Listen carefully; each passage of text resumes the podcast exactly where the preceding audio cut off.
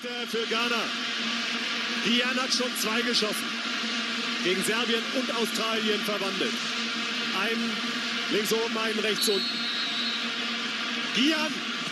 Und er vergibt! Er vergibt! Als der ghanaische Spieler Asamoah Gyan im WM-Viertelfinale 2010 nur die Latte trifft, da sinken seine Mitspieler und viele Fans zu Boden. Denn es wäre das 2 zu 1 gegen Uruguay und damit der Einzug in das Halbfinale gewesen. Es wäre das beste Ergebnis eines afrikanischen Landes bei einer Weltmeisterschaft überhaupt gewesen, denn im Elfmeterschießen. They all stand arms around one another. It is Abreu. It's the cheekiest chip you've ever seen, and it's good enough to take the South Americans into the semifinals. Da setzt sich Uruguay dann doch durch und Ghana scheidet als letztes afrikanisches Team aus. Und das hier ist die Geschichte dieses tragischen Ausscheidens. Yeah Fußball, der Podcast mit Daniel Kultau.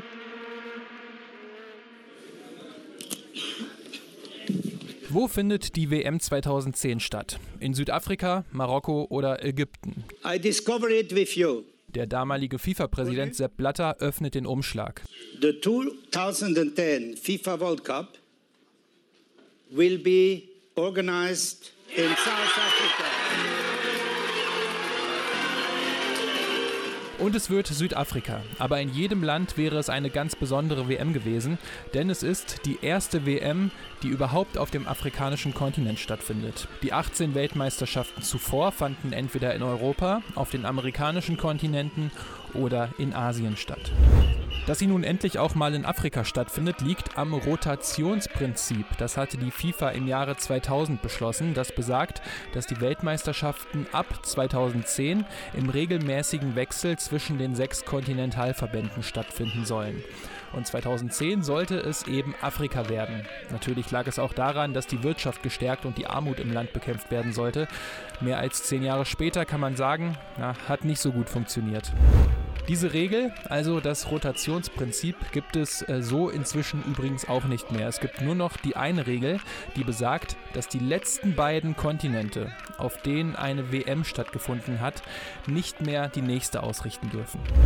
Zehn Stadien gab es in Südafrika, die waren dabei und sechs afrikanische Teams ebenfalls, die hatten es zur WM geschafft. Darunter neben dem Gastgeber aus Südafrika auch Ghana, die Elfenbeinküste, Algerien, Nigeria und Kamerun. Und um zu erkennen, dass diese WM in Südafrika stattfindet, musste man äh, ja nicht mal groß die Augen öffnen reicht eigentlich schon, wenn man einfach hinhört. Die Vuvuzelas, die sich im Kollektiv anhören wie ein riesiger Bienenschwarm, sind bis heute ganz fest mit der WM 2010 verbunden. Auch wenn das damals für viele Zuschauerinnen und Zuschauer ungewohnt war. Unter anderem auch für den ARD-Experten Günther Netzer. Das ist man natürlich nicht gewohnt und es lenkt auch ab. Äh, ich finde es auch nicht besonders toll, weil es gibt ja keine Höhen und Tiefen. Diese Begeisterung, die wir kennen, äh, die, die Zuschauer, die Fußball leben, die erleben, erleiden Fußball. Tragödie, Drama, Freude, alles äh, auf engstem Raum vorhanden. Von Sekunde zu Sekunde ändert sich das. Hier ändert sich gar nichts.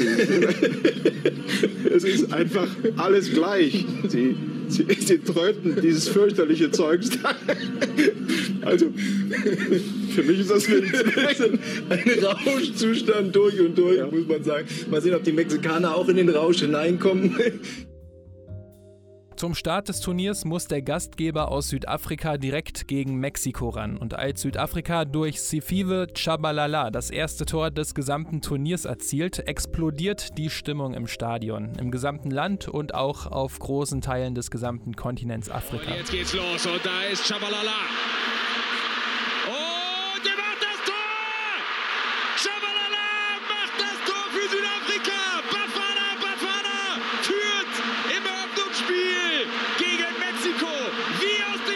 Am Ende geht das Spiel noch 1 zu 1 aus und ganz am Ende der Gruppenphase ist Südafrika auch draußen. Es gibt zwar am Ende einen 2 zu 1 Sieg gegen Frankreich, aber das ist zu wenig, denn das zweite Gruppenspiel hatte Südafrika gegen Uruguay mit 0 zu 3 verloren.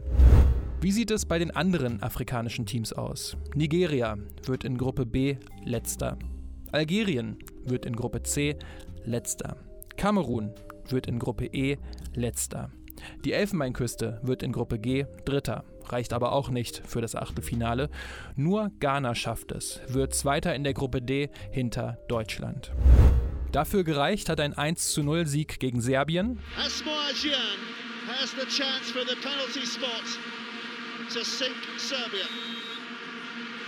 Gyan steps up, Stojkovic goes the wrong way Und ein 1:1 gegen Australien. Gian, Ghana's leading goal scorer in World Cups. He scored four years ago as well. Looks to get an equaliser here. He sent Schwartz the wrong way. The Black Stars are celebrating an equaliser which has taken them just 14 minutes in finding. Beide Tore hatte Asamoah Gyan geschossen, beides waren Elfmeter und beide Male hat er den Torwart ganz sicher verladen. Gegen Deutschland gab es dann eine 0 zu 1 Niederlage. Müller und da ist mal Platz. Özil! Ja! Im Achtelfinale geht es dann für Ghana gegen die USA. Yes, we're into the knockout football stage. Ghana for the second World Cup running, the only Africans left standing. The States haven't reached the quarterfinals since 2002. That is their aim this evening. Das Spiel beginnt für Ghana richtig gut. Schon nach fünf Minuten schießt Kevin Prince Boateng das 1 zu 0. They've got an opportunity to be forward here now. Jan is on the right. He'll go for goal with a shot. What a start here. Kevin Prince Boateng for Ghana. With five minutes on the clock, it's a super start for the Black Stars. Boateng hatte damals für den FC Portsmouth in England gespielt und war in Deutschland zur damaligen Zeit vor allem dadurch bekannt, dass er Michael Ballack so richtig böse gefault hatte, dass er nicht bei der WM 2010 dabei sein konnte. Boateng konnte mitmachen und schoss nach einem Solo von der Mittellinie das 1 zu 0 für Ghana, für die Black Stars, wie die Mannschaft genannt wurde. Die USA können aber durch Landon Donovan per Elfmeter in der zweiten Hälfte ausgleichen. What a moment for Landon Donovan. It's in off the upright. The United States are back in business. Und mit diesem 1 zu 1 geht es dann auch in die Verlängerung, denn es fällt bis zum Abpfiff kein Tor mehr. Und in der Verlängerung dauert es nur drei Minuten, bis das hier passiert. We're off and running again. 90 played, 30 to go. Now that's hooked forward. Here's a chase for Gian. He's one on two. It is Gian. He's in the area. He scores! Ghana are back in front. A goal of individual brilliance from Samoa Gian. Asamoah Gyan schießt das 2 zu 1 für Ghana. Er hatte ja schon in der Vorrunde die beiden Tore für Ghana erzielt und schießt sein Team nun auch in das Viertelfinale, denn es fällt kein weiteres Tor mehr. It's Ghana's night in Rustenburg. The United States of America are out of the World Cup. Wonderful, wonderful night, which ends in victory for Ghana by two goals to one. Damit ist Ghana erst die dritte afrikanische Mannschaft, die das Viertelfinale bei einer Weltmeisterschaft erreicht. Zuvor hatten das eben nur zwei Teams hinbekommen, und zwar Kamerun mit der Legende Roger Mila 1990, und das klang damals im ZDF übrigens so. Erst in der zweiten Hälfte der Nachspielzeit erspielte sich die Auswahl Kameruns eine Reihe von Tormöglichkeiten und kam unmittelbar nach dem Seitenwechsel zum 1:0 Führungstreffer durch Roger Miller. Der 38-Jährige, erst nach Intervention von Kameruns Staatspräsident nachträglich in den Spielerkader gekommen, war in der zweiten Halbzeit eingewechselt worden. Ein Fehler von Kolumbiens eigenwilligem Torhüter René Higuita leitete in der 108. Minute das 2:0 ein. Wiederum durch Roger Miller, der bei diesem Tor Turnier damit schon seinen vierten Treffer erzielte. In dieser Szene wurde deutlich, warum der kolumbianische Torwart El Loco der Verrückte genannt wird. Den Kolumbianern gelang zwar fünf Minuten vor Spielende noch das 1:2. Der Treffer kam aber zu spät, um den größten Erfolg einer afrikanischen Mannschaft bei einem Weltmeisterschaftsturnier zu verhindern. Kamerun hat also als erste Mannschaft das Viertelfinale erreicht. Und der Senegal 2002 in Japan und Südkorea. Life on a knife edge for both these teams. And here's Henri Camara who scored in normal time and he scored in extra time. And Senegal are through to the quarterfinals of the World Cup. Es gab viele weitere tolle Mannschaften, wie zum Beispiel Nigeria Mitte der 90er, Kamerun um die Jahrtausendwende, die Elfenbeinküste Mitte der 2000er und Co. Aber bis ins Viertelfinale hatten es vor Ghana nur zwei afrikanische Mannschaften geschafft. Der Kader von Ghana bei der WM 2010 hatte wirklich gute Namen. Vorne drin natürlich Asamoah Gyan von Stade Rennes zusammen mit dem Hoffenheimer Prinz Tagoe, Andrew Aye von Arles Avignon und auch Quattro Asamoah von Udinese Calcio. Also alles Spieler aus großen europäischen Ligen. Diese Offensivspieler tauschten untereinander immer wieder ihre Position und konnten so völlig flüssig ihr System ändern. Im Mittelfeld unterstützten, wie eben schon angesprochen, Kevin Prince Boateng vom FC Portsmouth, Anthony Annan von Rosenborg Trondheim, Suli Ali Muntari von Inter Mailand oder auch Derek Boateng vom FC Retafe. In der Abwehr gab es unter anderem John Mensah aus Sunderland, Isaac Forza aus Hoffenheim, Jonathan Mensah aus Granada oder auch John Paintsell aus Fulham. Richard Kingston vom FC Blackpool war im Tor. Der Trainer war der Serbe Milovan Rajevac und mit teilweise überraschenden taktischen Kniffen und starken Matchplänen gelang ihm mit seinem Team ein wirklich starkes Turnier. Das ja aber auch noch nicht zu Ende war, denn das Viertelfinale gegen Uruguay stand als nächstes auf dem Programm.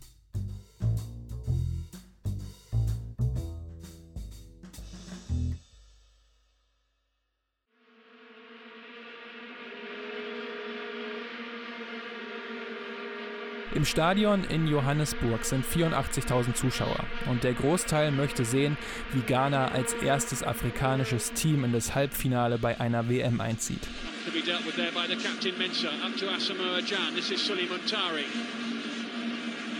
15 seconds remain before the break and Montari shoots! Oh, Montari scores! What a way to finish the first! Mit 1 zu 0 geht Ghana in der 45. Minute gegen Uruguay in Führung. Montari hatte es aus gut und gerne 30 Metern einfach mal probiert und genau unten ins rechte Eck getroffen. In der 55. Minute gleicht Uruguay dann durch Diego Forlan aus. Diego Forlan will be licking his lips at this prospect here now. Certainly could go for goal here. It's Diego Forlan now Uruguay, and Diego Forlan equalizes with a stunner. Sein Freistoß ist nicht unhaltbar, doch er geht rein und somit steht es 1 zu 1 und damit geht es dann auch in die Verlängerung. Forlan still making the run and there goes the final whistle. Blown by Oligario Venturenza. Forlan is left frustrated. Most of the players are left extremely tired, but they have 30 minutes of football at least still to play here in this World Cup und in der Verlängerung passiert 29 Minuten lang nicht viel. Es ist ein intensives Spiel mit vielen Zweikämpfen.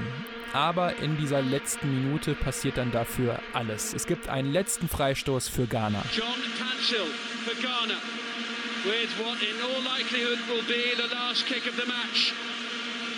Here we go. Boateng's there. Keeper's lost it. Appy is there. Blocked on the line. Blocked on the line again. Has goes up. And the officials are going to have to step in here. Well, it's a red card. It's been blocked on the line. Does this mean Ghana have got a penalty with the last kick of the game? Oh, I do not believe it. Oh, cross comes in. It's flicked on by Kevin Prince Boateng. I think John Mensah's there in, in there. Appy has the shot. It's blocked. I think it's this one here that goes on to the handball. Absolutely right. The assistant and the referee got it spot on. It didn't cross the line, but it's a clear handball. Es ist eine unübersichtliche und schnelle Szene. Uruguay kann den Ball einmal auf der Linie klären. Der nächste Kopfball von Ghana, den klärt Luis Suarez nochmal auf der Linie, aber ganz klar mit beiden Händen. Er faustet den Ball für jeden klar erkennbar von der Linie. Das sieht natürlich auch der Schiedsrichter. Er zeigt Luis Suarez die rote Karte und gibt Elfmeter für Ghana. Die Zuschauerinnen und Zuschauer jubeln und auch die ghanaischen Spieler freuen sich schon, aber auch der Großteil der Afrikanerinnen und Afrikaner hofft, dass der Elfmeter einfach reingeht, denn es wird die letzte Aktion in der Verlängerung sein. Und wenn der drin ist, ja, dann steht Ghana im Halbfinale der WM und damit auch zum ersten Mal eine afrikanische Mannschaft. Asamoah Gyan tritt an, also der Spieler, der schon zwei Elfmeter bei dieser WM reingeschossen und auch das wichtige 2 zu 1 im Achtelfinale gegen die USA erzielt hat. What a moment for Asamoah Jan. What pressure on those shoulders. Suarez leaves the field in tears. Asamoah Jan for Ghana. He's missed. Oh, I cannot believe it. And it was the last kick of the game. And Asamoah Jan Aber er trifft nur die Latte. Und er vergibt! Luis Suarez, der gerade vom Platz geflogen ist, lässt seine ganze Freude raus und jubelt, während der Großteil des Stadions einfach nur trauert und entsetzt ist. Viele ghanaische Spieler gehen zu Boden und die Uruguayer jubeln und laufen auf ihren Torwart zu. Sie haben jetzt doch noch die Chance, ins Halbfinale einzuziehen. Im Elfmeterschießen trifft Asamoah Gian seinen Versuch. Dazu sagte er viele Jahre später in einem Interview: I wanted to prove everybody I'm, I'm, I'm still capable of taking penalties. You know, uh, as I always say, if I hadn't shot that penalty, that would have been the end of my career because he, I, I wanted to redeem myself at that moment because it was just a mistake that happened, and I wanted to redeem myself. That was why I went for the second one. Aber dafür verschießen andere. Für Ghana verschießen Mensah und Adia. Für Uruguay verschießt dagegen nur Maxi Pereira. Sebastian Abreu stößt dann den Dolch in das ghanaische Herz, denn er trifft aufreizend lässig mit dem typischen Panenka-Elfmeter. All stand arms around one another. It is Abreu. It's the cheekiest chip you've ever seen. And it's good enough to take the South Americans into the semi-finals of the World Cup. Und dann ist der Traum der Ghanaerinnen aus und auch der vieler anderer Afrikanerinnen und Afrikaner. Denn wieder ist im Viertelfinale Endstation. Ein Zuschauer sagt direkt nach dem Spiel vor dem Stadion: Ghana should have won easily. It was Ghana's game. It's Africa's World Cup. Got at least semi-final. At least we should have been in the semi-final. At least it's it's football, I guess. It's football. It happens. Sometimes you win, sometimes you lose. Doch so verständnisvoll reagiert nicht jeder. Es gibt viel Ärger, der auf Asamoah Gyan einprasselt, denn er war es ja, der den Elfmeter in der 120. Minute verschossen hatte.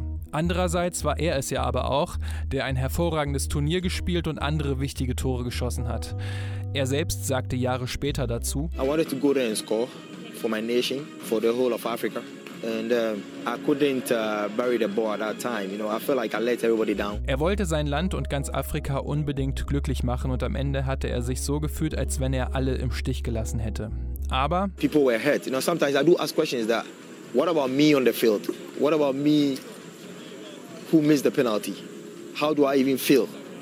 You know, when I feel like people say, oh, I, I feel like they don't even think about what the player is going through viele Zuschauer könnten nicht verstehen, wie er sich danach auf dem Platz gefühlt hätte. Ein zweiter, der viel Hass abbekommen hat, war Luis Suarez, der den Ball ja mit voller Absicht von der Linie gefaustet hatte. Im Anschluss zeigte er sich jedoch auch nicht groß demütig. Wie bereits gesagt, jubelte er, als Gian den Elfmeter verschossen hat und sprach von einer lohnenswerten Aktion und der Hand Gottes. Diego Forlan verteidigte die Aktion ebenfalls und Trainer Oscar Tabares stellte sich ebenfalls vor seinen Stürmer und sagte, dass er ja rot bekommen hätte und Ghana mit dem Elfmeter hätte gewinnen können. Auf der anderen Seite sprachen einige Medien auch von der Hand Satans oder der Hand des Teufels im Hinblick auf den Ausdruck der Hand Gottes, den Luis Suarez ja benutzt hatte. Ghanas Trainer Milovan Rajevac war der Meinung, dass man das Tor einfach hätte zählen lassen müssen und auch außerhalb von Ghana wurde der Ruf nach einer Regeländerung laut, dieses Tor einfach zählen lassen zu müssen. Im Endeffekt eine mühselige Diskussion, denn alles, was passiert ist, geschah im Rahmen der Regeln und wurde genauso behandelt und bestraft. Uruguay wurde am Ende dann Vierter und hat gegen Deutschland im Spiel um Platz 3 verloren. Für Uruguay war es auch die beste Platzierung seit 40 Jahren, seit der WM 2070. Auch für Ghana war es die beste Platzierung in der Geschichte des Landes, doch es hätte auch die beste Platzierung für einen ganzen Kontinent werden können. Wann schafft es also mal ein afrikanisches Team in ein WM-Halbfinale? 2014 waren Algerien und Nigeria im Achtelfinale. 2018 hat es kein afrikanisches Team in das Achtelfinale geschafft. Es scheint wirklich so, dass der Abstand zwischen den afrikanischen Mannschaften und dem Rest langsam aber sicher immer größer wird. Denn es gibt zwar viele afrikanische Spieler, die in den großen Ligen spielen, aber in den Ländern selbst ist die Infrastruktur und die gesamte Nachwuchsarbeit einfach auf einem sehr niedrigen Level. Durch die WM 2010 hätte sich das in Südafrika zumindest mal ändern sollen, hat es aber nicht getan. Und somit scheint Ghana für eine ganz lange Zeit die letzte afrikanische Mannschaft gewesen zu sein, die es in ein WM-Viertelfinale geschafft hat.